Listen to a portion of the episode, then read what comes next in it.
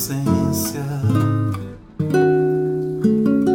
Conheço o seu valor. Amplie a consciência, permita-se ao amor. Entregue-se essa força motriz transformadora para deixar fluir a ideia inspiradora.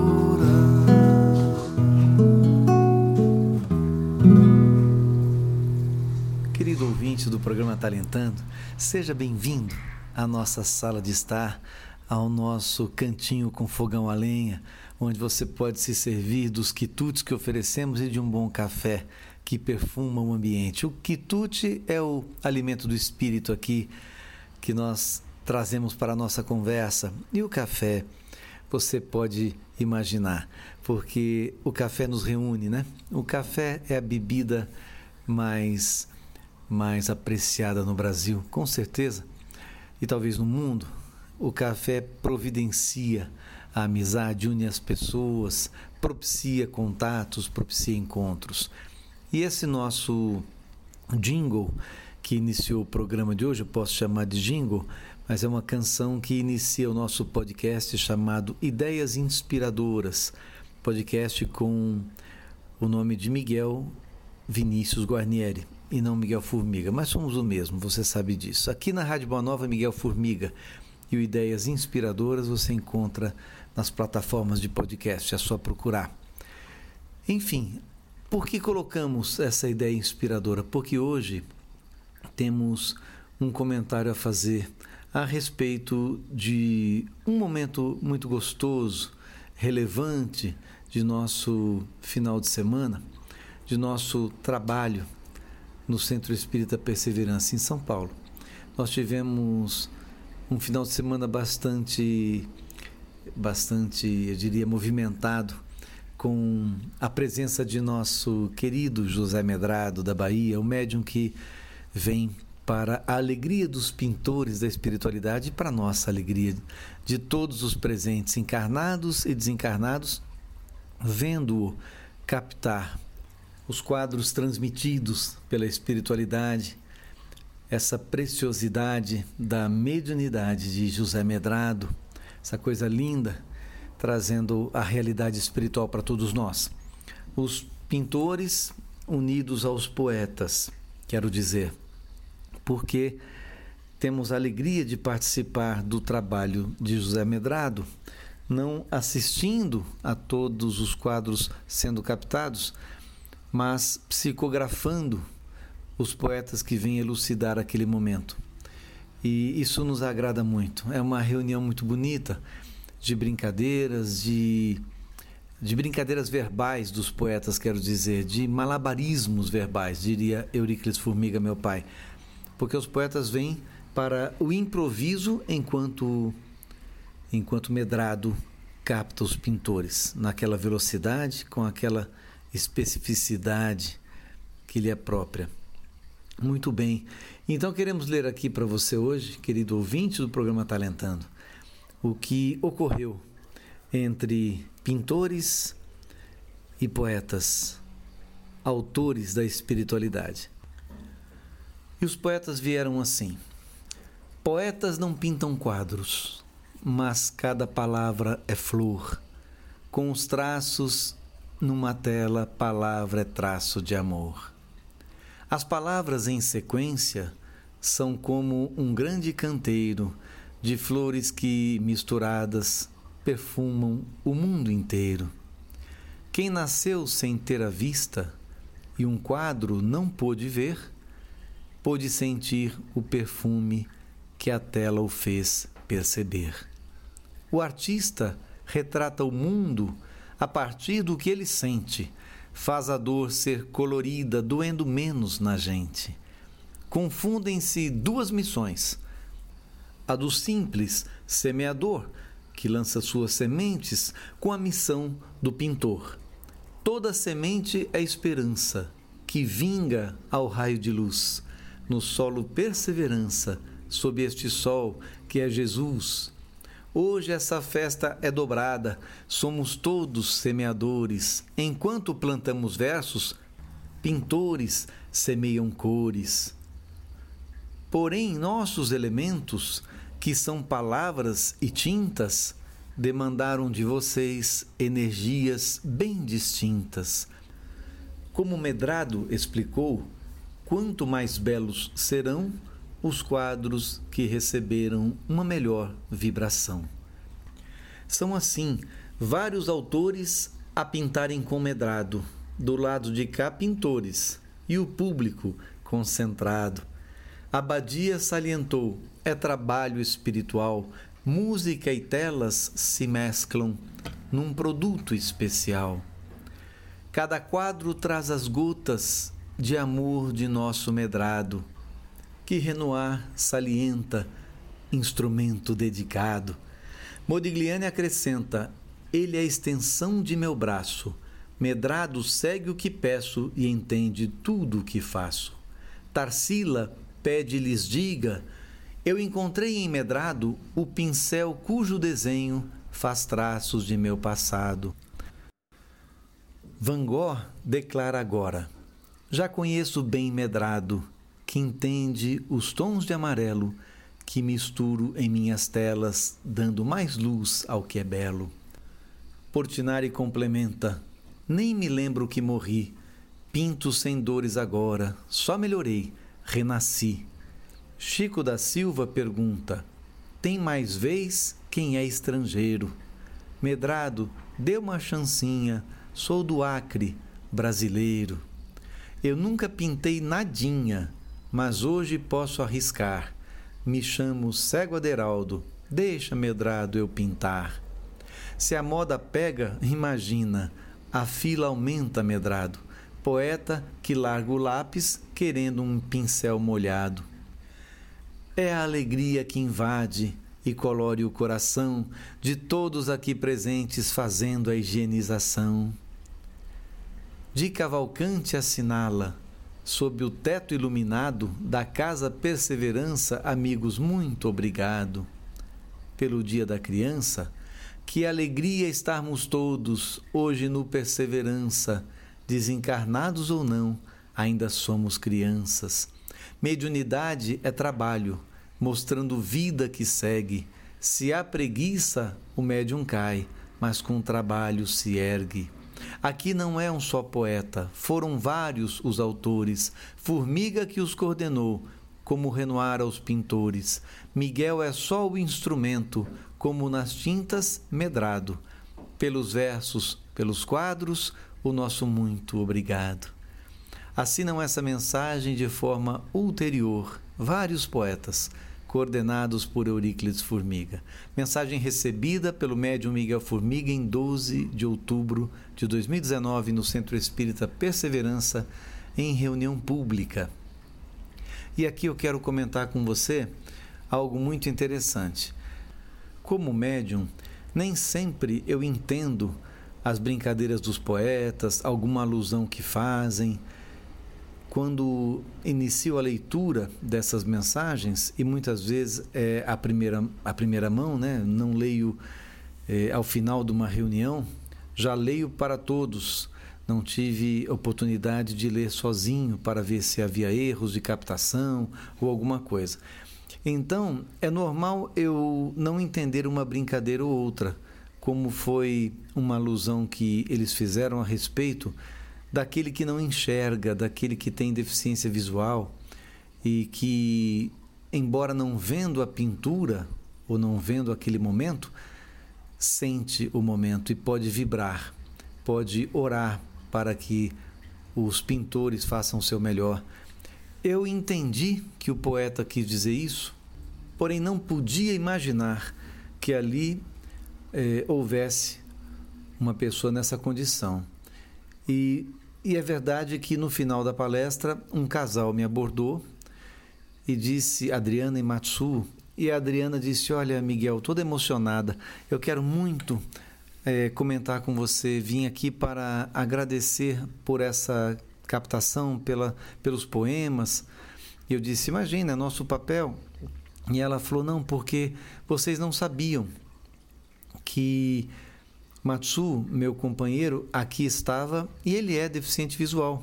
Ele não pode ver nada do que aconteceu aqui.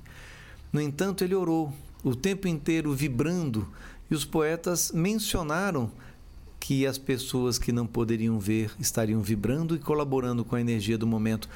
E vem um poeta e diz aquela trova, que é essa aqui: Quem nasceu sem ter a vista e um quadro não pôde ver, pode sentir o perfume que a tela o faz perceber. E depois veio o cego Aderaldo e também comentou.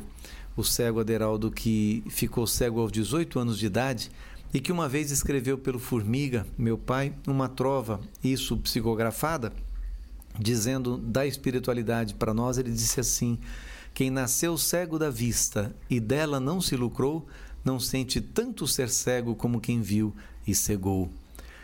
E nesse sábado tive essa alegria de saber que ali estava Matsu vibrando pelo trabalho de medrado, pelo resultado feliz dessa mediunidade mas o mais interessante é que ela disse assim: houve um instante, ela, estudante de arte, Adriana, conhece o assunto, aprecia os detalhes dos pintores, conhece as escolas, e de repente ela diz que ele virou-se para ela e falou: Este quadro que está sendo pintado agora é de Gauguin. E ela ficou emocionada porque não havia sido anunciado, claro, estava no meio da pintura. E de repente, quando o quadro é finalizado, a pessoa que lê que é o Vinícius, amigo nosso, ele disse que o quadro era de Gauguin.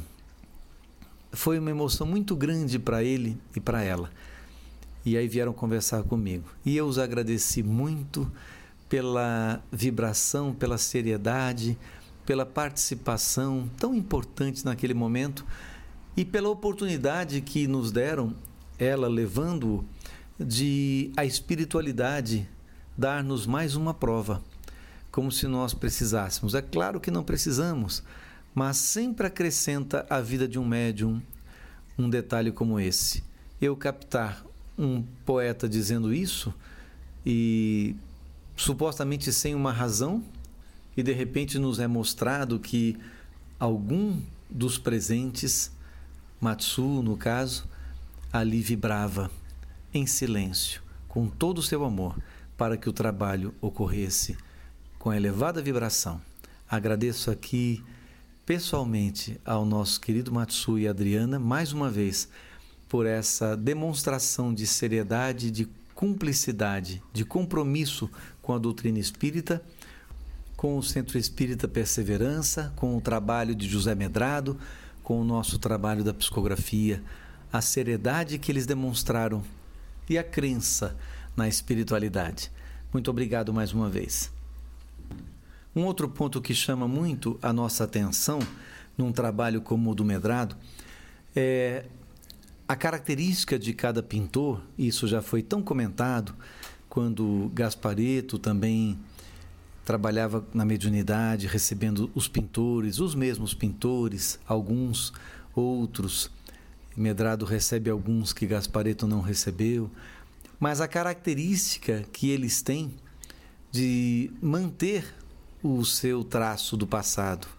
Porque, obviamente, os espíritos na espiritualidade ganham também, aumentam o talento, ganham um conhecimento, ampliam, aliás, o seu conhecimento, a sua versatilidade, ampliam a sua visão da vida, ampliam a sua capacidade.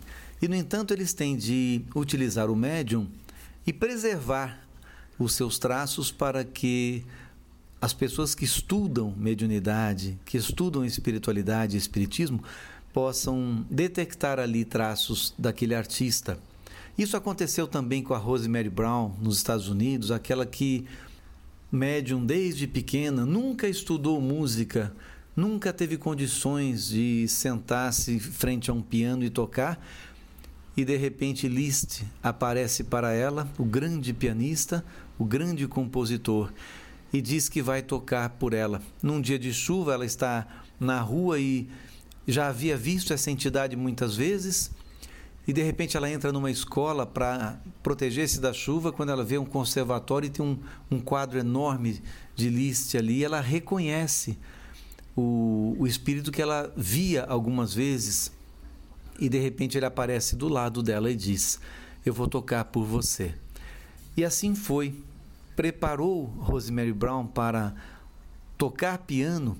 E é uma coisa complicada porque Liszt tinha as mãos muito grandes e compunha peças muito difíceis, tanto que algumas peças de Liszt são tocadas em estúdio e o pianista não consegue tocar de uma vez, é preciso parar porque ele não pega mais de 10, 12 notas com uma mão só, como Liszt pegava, com a mão tão grande. Então, é preciso no estúdio é, arranjar de uma forma ali que o, que o pianista consiga é, tocar editando-se o arquivo, editando-se a obra hoje digitalmente, mas fazia-se antigamente de forma analógica.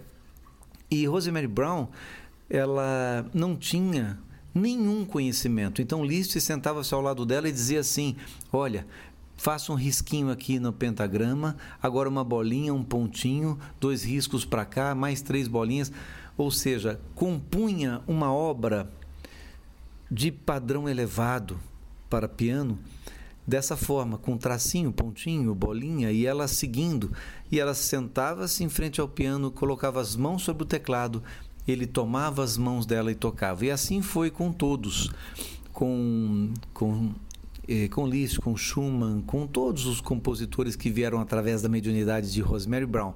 Esse livro se chama Sinfonia Inacabada, um livro muito lindo que conta essa história. Inclusive, faz um paralelo dizendo que Chopin foi trazido no momento em que Liszt o trouxe, ele comentou que queria tocar por uma médium em outro país, em outro local. E por acaso eu lia o livro Nas Telas do Infinito, de Ivone Pereira, onde o mentor Charles a leva na espiritualidade a um local em específico para ver alguém pintar. E a Ivone Pereira, em desdobramento, ouve aquela música maravilhosa e mudava o ambiente. Era impressionante, enquanto o espírito de costas para ela tocava, todo o ambiente mudava. Ela disse para Charles, para o mentor: O que está acontecendo? Nós estamos mudando de lugar?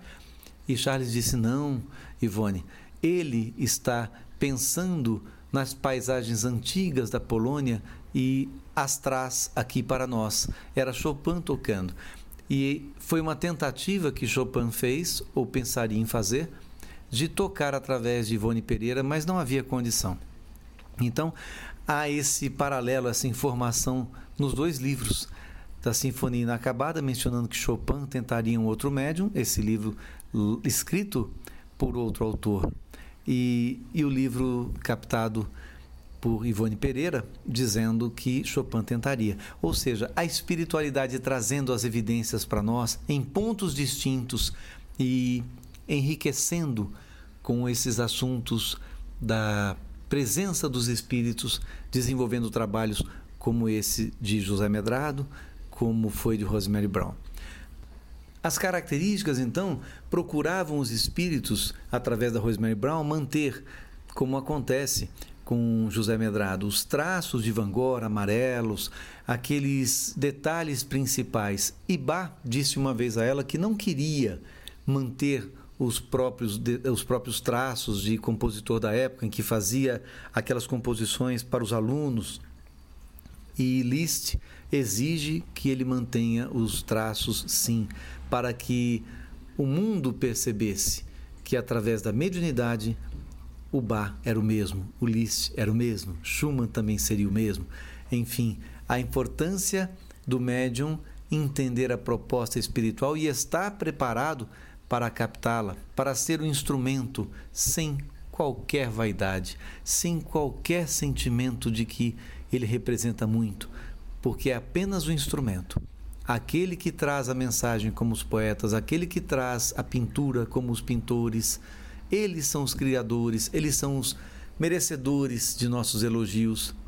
E nós, na psicografia, na pictografia, em qualquer outra expressão de mediunidade, o médium é apenas um instrumento afinado, de preferência afinado, preparado para trazer na essência a mensagem que a espiritualidade prepara.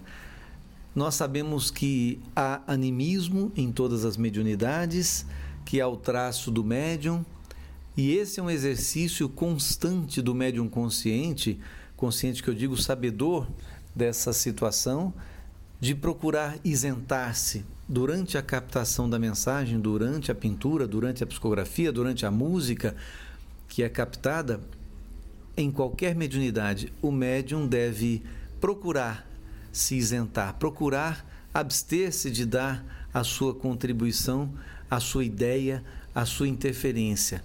Claro que pode acontecer, mas se o preparo do médium for adequado, se ele estiver equilibrado, se ele realmente se mantiver com esse propósito, diminui bastante a interferência própria e vem 99% o espírito, 1% o animismo, 1% a sua interferência. E é esse o nosso propósito, porque não há sistema perfeito, não há 100% de espírito, 0% de médium. Há sempre uma combinação. Mas o nosso intuito é que sejamos nós médiums apenas instrumento, com menor interferência possível, para que a espiritualidade se expresse com toda a sua capacidade, com toda a sua veemência, com toda a singularidade. É isso. E por falar em singularidade, me lembro meu grande amigo Carlo Marquezini, dentista de biocibernética bucal, ah, há mais de 16 anos faço meu tratamento com ele, e ele lembra que singularidade vem de símbolo, e símbolo é a substância que nosso dente tem presente apenas no dente dos humanos. É muito especial, símbolo, singularidade, singular. Eu quero deixar aqui a mensagem para que você seja também singular, para que você saiba que é singular, para que você saiba que é especial, para que você reconheça o seu papel no mundo como sendo um papel singular, só você o tem. É um papel muito especial porque Jesus, porque a espiritualidade, porque Deus, nosso Pai, espera de você o melhor nesse seu compromisso de reforma íntima, de compreender que a evolução depende de esforços, que nada vem por acaso e que é preciso, sim, prestarmos atenção no primeiro mandamento e mais importante, amar ao próximo como a si mesmo. Amar a Deus sobre todas as coisas e o próximo como a si mesmo. É isso aí. Ficamos aqui no nosso Talentando de hoje, deixando um grande abraço a você, um excelente dia, um excelente momento de vida, com a produtividade crescente, a oração também. É isso. Até mais.